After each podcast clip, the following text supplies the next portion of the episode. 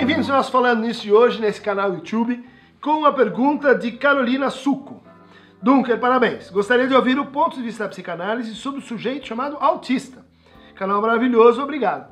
Então, a questão emergente do, do diagnóstico e da caracterização psicanalítica do autismo. Vamos lembrar que há uma, há uma afinidade histórica né, do autismo, que foi um quadro, ou na verdade um sintoma, um signo, descrito a partir do Bloiler, esse psiquiatra que cunhou uma expressão uh, juntando duas palavras, uh, dois conceitos propostos pelo Freud. Né? Freud falava em autoerotismo, Bloiler tirou o erotismo de dentro dessa expressão e cunhou então a frase, a expressão autismo, para falar do que? De uma subjetividade ou de um, de um sintoma da esquizofrenia em que o sujeito justamente perde a capacidade de é, recolher em si a experiência erótica, as pulsões e encontrar é, na diversidade das suas exigências, né, das pulsões, uma unidade. O autista é aquele que está muito recolhido, mas ele está recolhido porque, de certa maneira, sair de si o colocaria numa situação de fragmentação,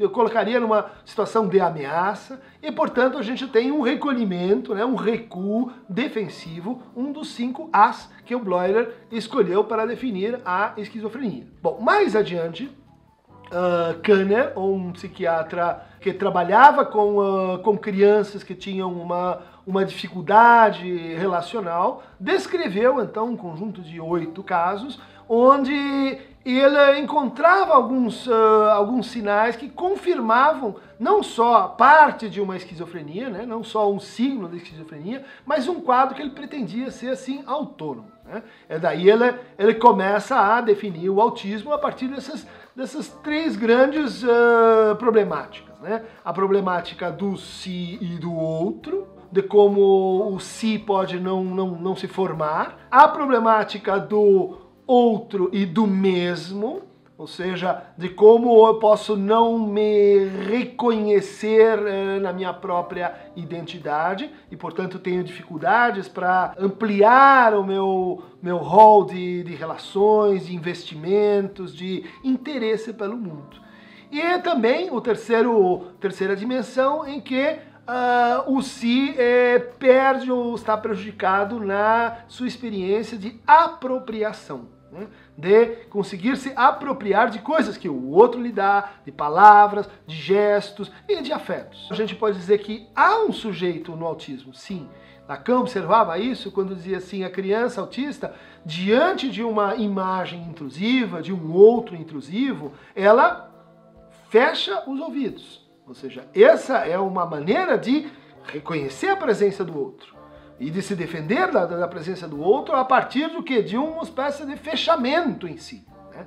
A clínica do autismo, ela trabalha intensivamente com esse processo de fechamento. Não é correto, não é correto com observação, não é correto com, a, com as descrições clínicas históricas, imaginar que o autismo é uma, é uma síndrome eh, que evolui sempre da mesma maneira, em todos os casos, que é uma coisa assim incurável e que esse processo está determinado geneticamente, o que não quer dizer que todos os autismos sejam de fato reversíveis.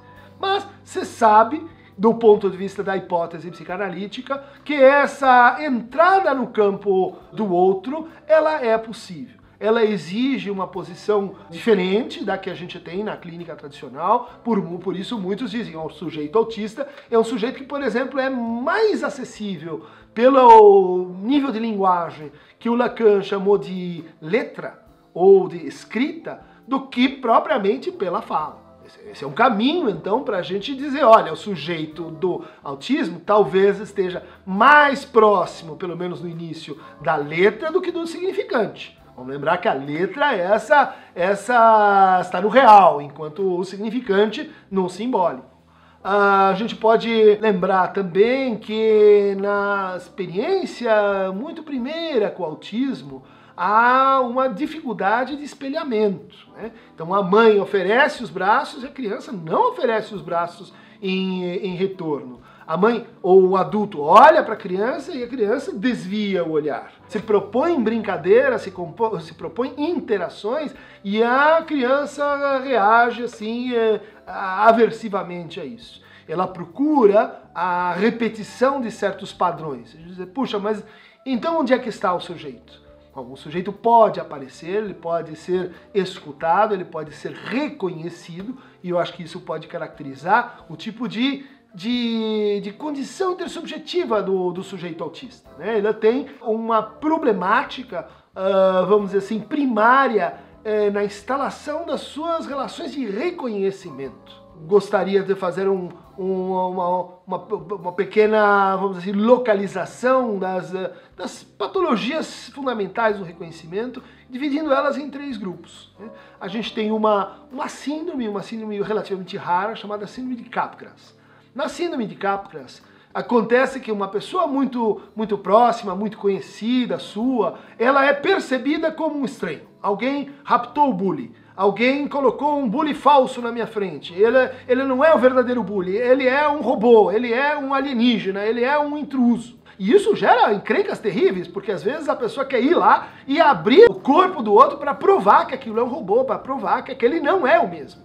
O que, que a gente tem? A gente tem uma patologia do sameness, né? da possibilidade de encontrar a mesmidade no outro. Existe uma síndrome complementar, né? síndrome de, de Fragoli, é, em que o sujeito olha para o outro e ele, qualquer outro que seja, ele sente que é alguém que ele já viu, é alguém que ele já conhece, é alguém que que na verdade é um primo antigo, é um ex-professor, é alguém que ela não, não consegue assim se lembrar, mas ele tem o sentimento de que aquele outro é um outro assim conhecido. Né? Ou seja, é como se fosse o inverso do síndrome de Capgras, em que, em que o outro é um estranho, ou, nesse caso o outro é realmente um assim conhecido, demasiadamente conhecido.